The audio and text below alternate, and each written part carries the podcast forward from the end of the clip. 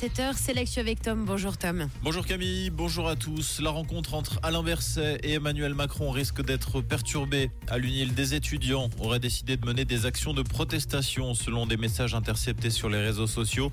Les deux présidents sont ciblés par les menaces. Les services de communication de l'UNIL se refusent pour l'heure à tout commentaire. L'UNIL serait néanmoins au courant de la situation. Pour rappel, Alain Berset et Emmanuel Macron doivent se rencontrer le 16 novembre prochain pour une conférence sur le thème de l'Europe. Situation impensable il y a encore quelques mois chez Crédit Suisse. Les démissions d'employés sont tellement importantes qu'UBS ne devrait plus avoir besoin de procéder à des licenciements. Information d'un cadre de la banque dans le Blick ce matin qui affirme que les plans d'austérité d'UBS vont se régler d'eux-mêmes. En effet, seule une poignée de collaborateurs de Crédit Suisse seraient engagés par leur nouvel employeur. À noter que les employés qui démissionnent doivent rembourser une partie de leur bonus perçu ces dernières années.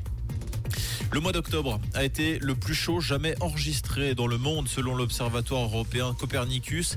Il s'agit du cinquième record mensuel d'affilée depuis le mois de juin. Concrètement, la température à la surface du globe a été de 15 degrés 4 euh, en octobre, soit 0,4 degrés de plus que le précédent record de 2019. L'année 2023 devrait dépasser avec une quasi-certitude le record annuel de 2016. Sous le feu des projecteurs, suite à une affaire de corruption, le Premier ministre portugais Antonio Costa a démissionné hier. L'affaire porte sur des soupçons de trafic d'influence et de corruption dans des contrats liés à l'exploitation minière de lithium notamment. Le ministre des Infrastructures et son chef de cabinet ont été inculpés dans cette affaire. Des perquisitions ont été menées dans plusieurs ministères et dans la résidence officielle du Premier ministre. Un scrutin anticipé sera organisé. Les bombardements sur la bande de Gaza se poursuivent. L'organisation Médecins sans frontières a déploré hier soir la mort d'un de ses employés, un technicien de laboratoire qui a été tué lors d'un bombardement sur le camp de réfugiés de Chati. Ces frappes ont entraîné l'effondrement du bâtiment, tuant des dizaines de personnes au passage. Pas de miracle pour Young Boys sur la pelouse de Manchester City. Les Bernois sont inclinés 3-0 hier soir lors de la quatrième journée de Ligue des Champions. Au classement IB pointe à la dernière place du groupe G. Pour leur prochain match, Young Boys recevra l'étoile rouge de Belgrade. Ce sera le 28 novembre. Comprendre ce qui se passe en Suisse romande et dans le monde, c'est aussi sur Rouge. Rouge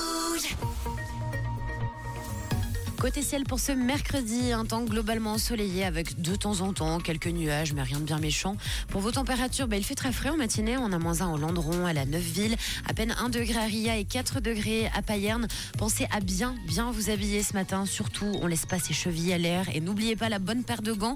On aura du soleil jusqu'en fin de journée avec toujours ce petit vent à prévoir. Donc autant vous dire qu'il va faire très très froid. Une très belle journée et bon petit déj avec Rouge.